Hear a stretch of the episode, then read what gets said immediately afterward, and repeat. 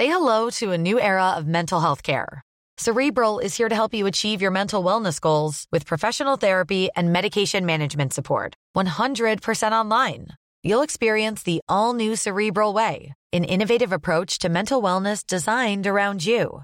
You'll get a personalized treatment plan from a therapist, prescriber, or both in a safe and judgment free space. Your cerebral therapist or prescriber will outline a customized plan with clear milestones along the way so you can get to feeling your best. With Cerebral, you're not alone in your mental health journey. We're here to empower you to live a fulfilling life. So take that first step towards a brighter future and sign up today at cerebral.com slash podcast and use code ACasts to get 15% off your first month. Offer only valid on monthly plans. Other exclusions may apply. Offer ends July 31st, 2024. See site for details. Comment contribuer à un monde de demain plus durable La saison 2 du podcast Créateur d'impact va chercher les réponses en immersion au plus près des bénévoles, dirigeants d'associations ou bénéficiaires. Des histoires inspirantes et émouvantes sur les motivations de ces aventuriers de l'humain qui s'engagent dans la construction de la société de demain. Generali, sponsor de votre épisode La Story, vous propose de découvrir Créateur d'impact, le podcast disponible sur toutes les plateformes d'écoute.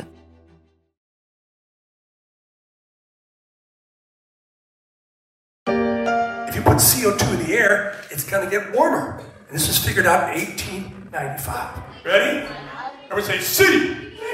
O. 2. C'est la danse du CO2, imaginée par un certain Billy Brennan qui utilise la chanson, la danse et le théâtre pour faciliter l'apprentissage des enfants et les inciter à changer de comportement. Il n'est pas encore mûr pour Broadway, mais il expliquait ici simplement l'impact du CO2 sur la planète, le CO2 qui en excès est accusé de changer le climat de la Terre.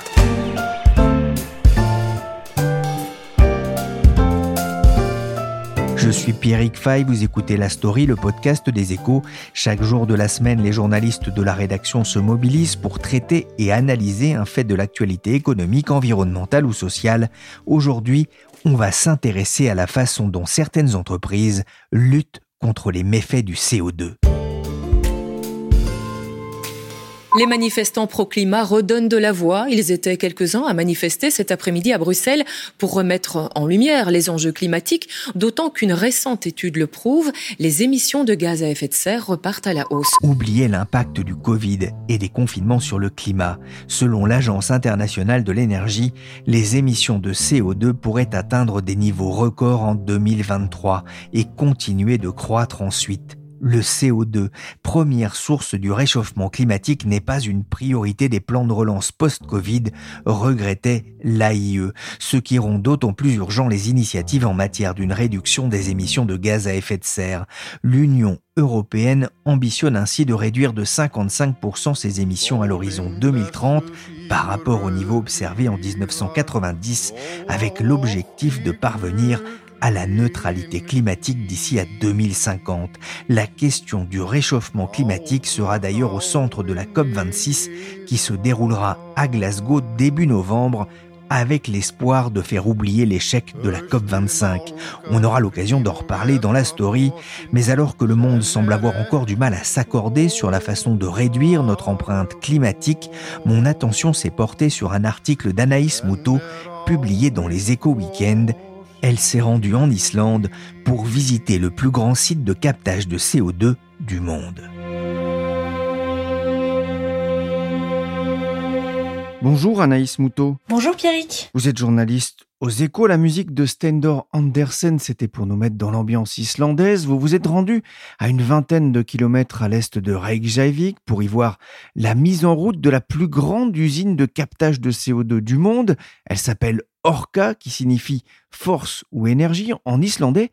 À quoi ça ressemble? C'est une installation qui est composée d'espèces de, de rectangles il y en a quatre qui tiennent sur des, pieds bétonnés et chacun fait à peu près la taille d'un conteneur. Ils sont installés perpendiculairement les uns aux autres, donc ça fait des espèces d'angles. Et dans chaque rectangle, à chaque fois, on a 12 boîtes euh, carrées dans lesquelles sont insérés deux ventilateurs. Et donc en tout, on a 96 ventilateurs qui sont installés comme ça. Et cette installation, elle est connectée par un système euh, de tuyaux à une salle des machines qui est située euh, juste à côté, en fait, sur la gauche de, de l'installation. Donc c'est une infrastructure qui est pas très belle, hein. C'est un style un peu rebutant, ça fait un peu penser au, au brutalisme. Et puis ça tranche pas mal avec le paysage autour parce qu'en fait cette installation, elle est euh, sur une centrale géothermique en Islande, donc qui a des collines euh, assez volcaniques tout autour, qui sont recouvertes de mousse verte avec une terre un peu noire. Donc euh, c'est un assez beau paysage. Il y a même quelques moutons qu'on a vus autour qui se promenaient. Et donc en fait cette centrale, on a des grandes volutes de vapeur qui s'échappent du sol.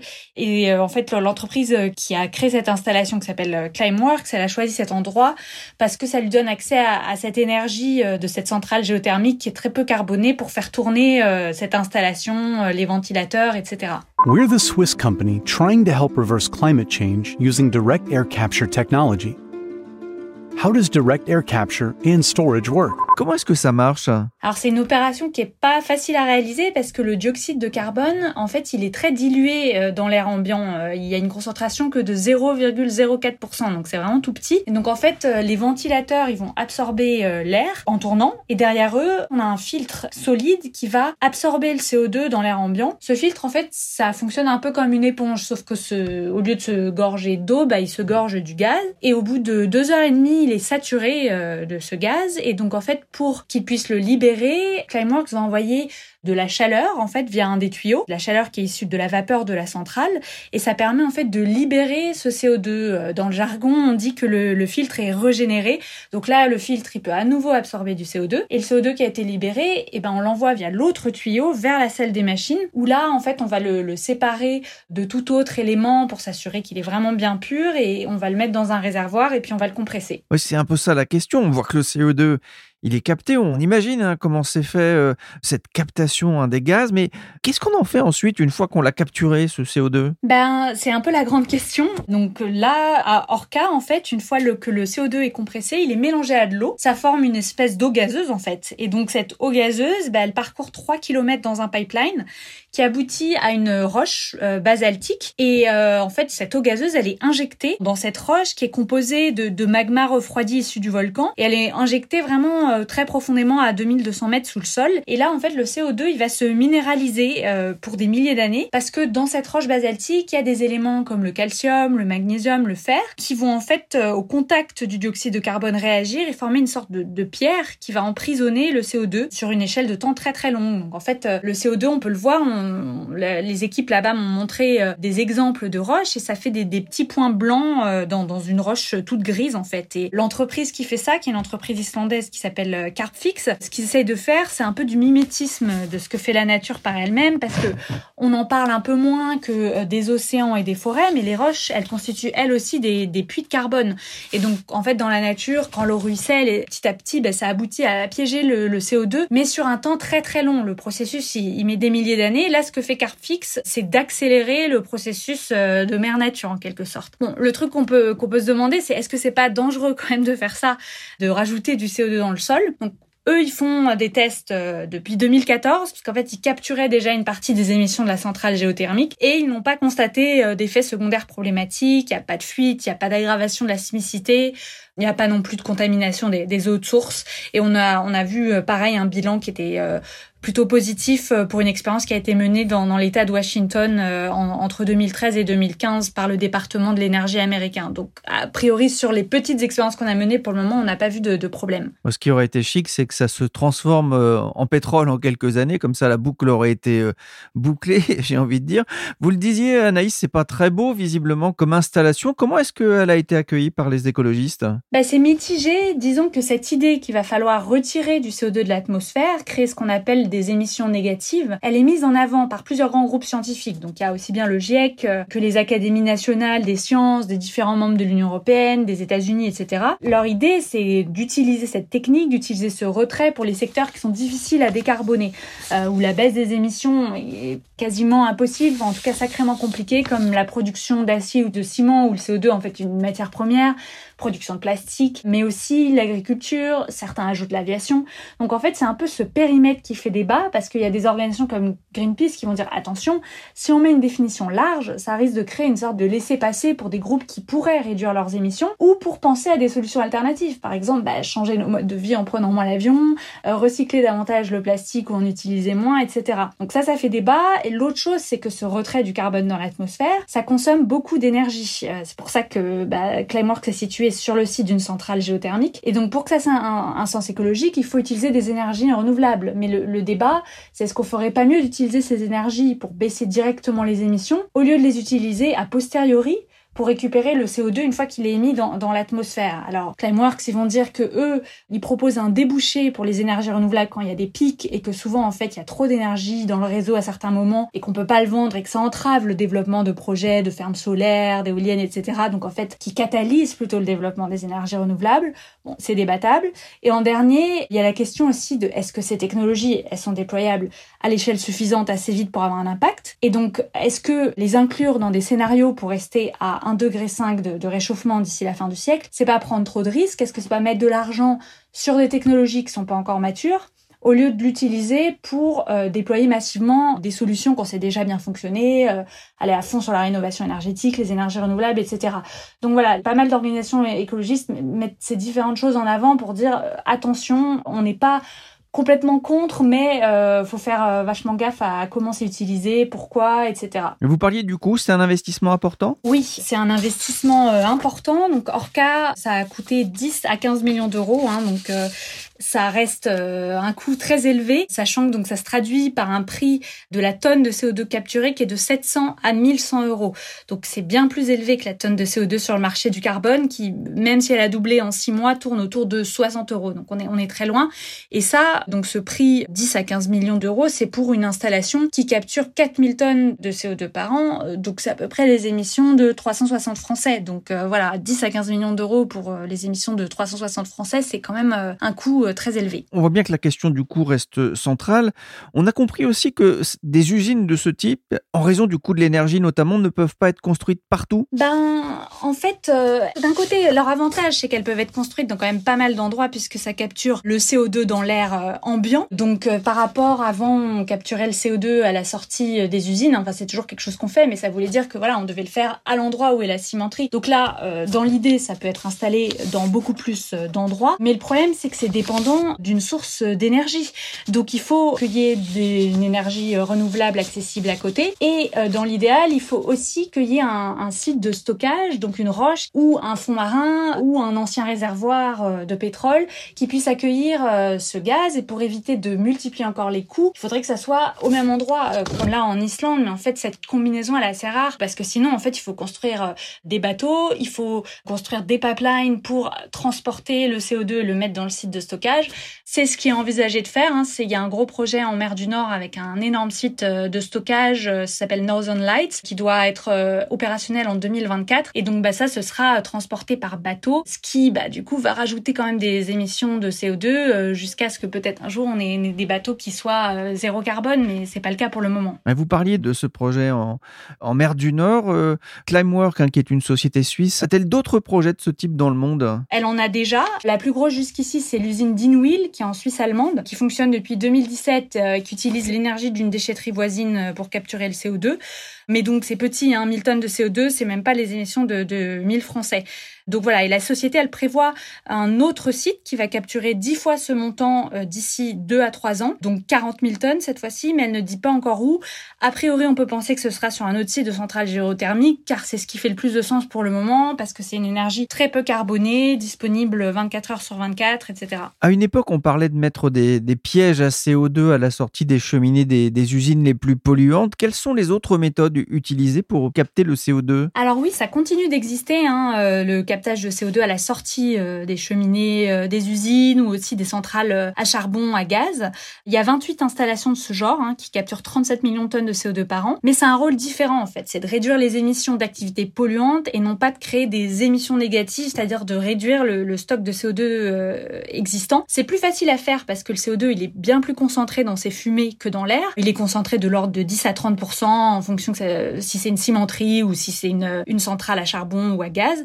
Mais c'est pas un grand succès jusqu'ici parce que il y a 70 projets qui ont été démarrés et abandonnés parce qu'ils étaient trop chers. Et ceux qui existent sont en majorité aux États-Unis parce qu'en fait ils bénéficient euh, de crédits fiscaux pour ensuite être enfouis sous la terre pour récupérer du pétrole. C'est un peu le seul débouché économique qui les rend viables jusqu'ici parce qu'en fait le CO2 quand on l'injecte dans un puits de pétrole ça réduit la viscosité et ça permet d'en capturer encore plus. Donc bon c'est plus très écolo. Sinon il y a, d'autres méthodes qui sont évoquées pour capturer le CO2. Une des plus prometteuses c'est ce qu'on appelle euh, BEX dans, dans le jargon, c'est-à-dire qu'en fait on prend la biomasse qui normalement émet du CO2 lors de sa décomposition et on évite cette émission en l'utilisant pour alimenter des centrales électriques ou des usines de production de biocarburants et là-dessus on capture le CO2 émis. Une autre des solutions également à partir de la biomasse, donc ces résidus de matières agricoles, forestières, etc., c'est de la chauffer via une pyrolyse, c'est-à-dire sans oxygène et ça permet d'obtenir une sorte de charbon biologique qu'on appelle biochar et qui se décompose hyper lentement et donc ça permet en fait de ralentir le relargage du CO2 par la biomasse quand elle se dégrade naturellement et en plus en fait quand on met ce biochar dans les sols,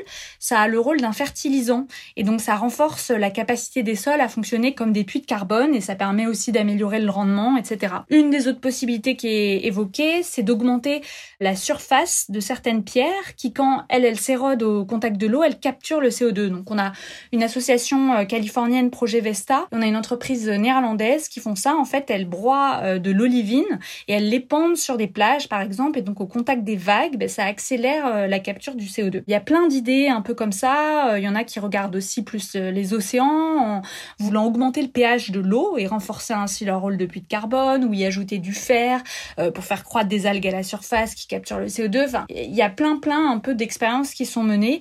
Mais bon, après, il faut faire attention aux conséquences parce que, bah, par exemple, sur les océans, ça peut avoir un, un impact sur l'écosystème marin, euh, etc. Today, we make a change!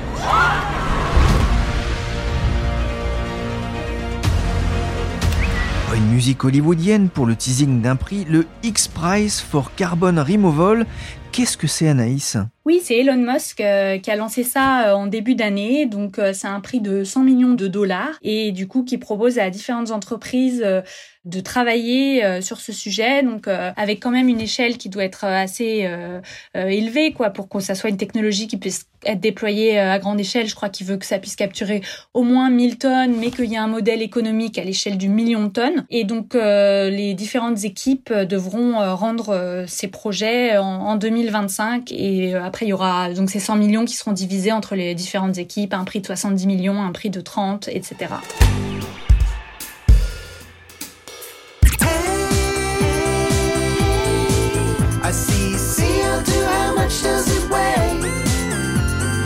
Dans cette chanson, on apprend que l'homme produit chaque jour presque un kilo de CO2 rien qu'en respirant.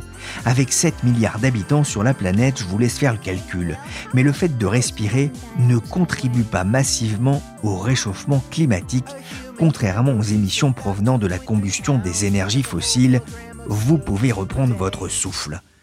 On pourrait aussi parler des paix et des rots de vache responsables de 125 kg d'équivalent CO2 chaque année par bovin, sachant qu'en broutant de l'herbe, les vaches contribuent aussi à l'absorption du CO2, l'herbe ayant besoin de ce gaz pour croître. Bref, en matière de réchauffement climatique, rien n'est vraiment simple, alors que l'industrie contribue aussi à sa façon à consommer du gaz carbonique.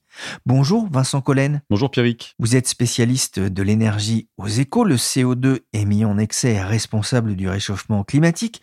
On a parlé du développement de solutions pour capter ce CO2 directement dans l'air, mais Anaïs évoquait aussi l'utilisation du CO2 par l'industrie pétrolière, le CO2, c'est moins connu, à son utilité dans l'industrie? Oui, en effet, c'est quelque chose dont on s'est rendu compte euh, le mois dernier. En Angleterre, deux usines d'engrais ont dû euh, fermer provisoirement leurs portes parce que le coût du gaz naturel avait euh, trop augmenté. Donc, c'était plus rentable de fabriquer des engrais. La production a arrêté. Et à cette occasion, ils ont aussi arrêté la production de CO2. On s'est rendu compte que ces usines avaient comme sous-produit du gaz carbonique qui était euh, vendu euh, commercialement. Alors le gros des usages du euh, gaz carbonique, c'est pour la fabrication d'autres engrais, notamment l'urée. Et puis aux États-Unis, quelques compagnies pétrolières utilisent du gaz carbonique pour réduire la viscosité du pétrole et améliorer la pression des puits. en l'injectant le CO2 dans les puits de pétrole, ça permet d'améliorer leur rendement.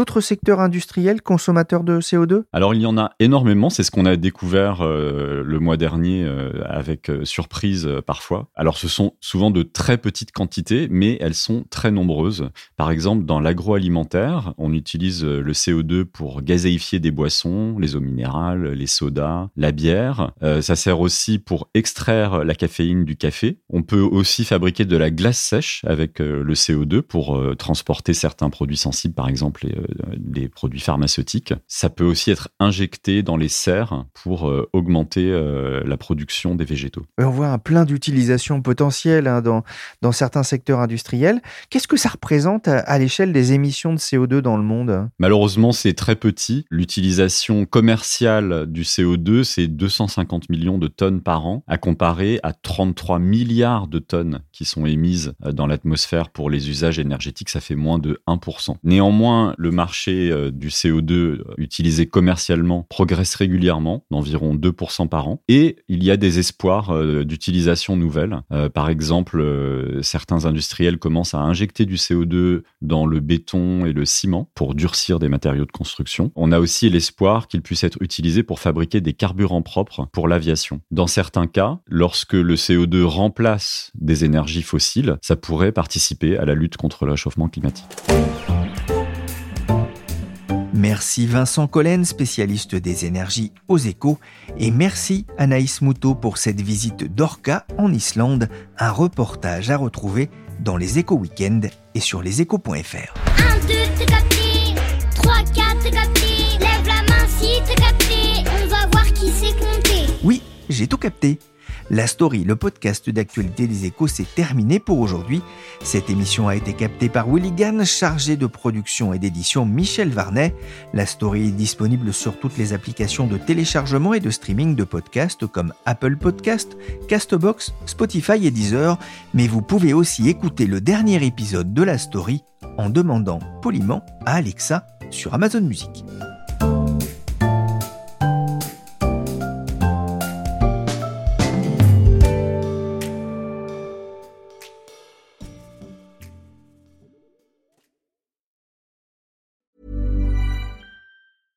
Selling a little or a lot? Shopify helps you do your thing however you cha-ching. Shopify is the global commerce platform that helps you sell at every stage of your business. From the launch your online shop stage to the first real life store stage, all the way to the did we just hit a million orders stage.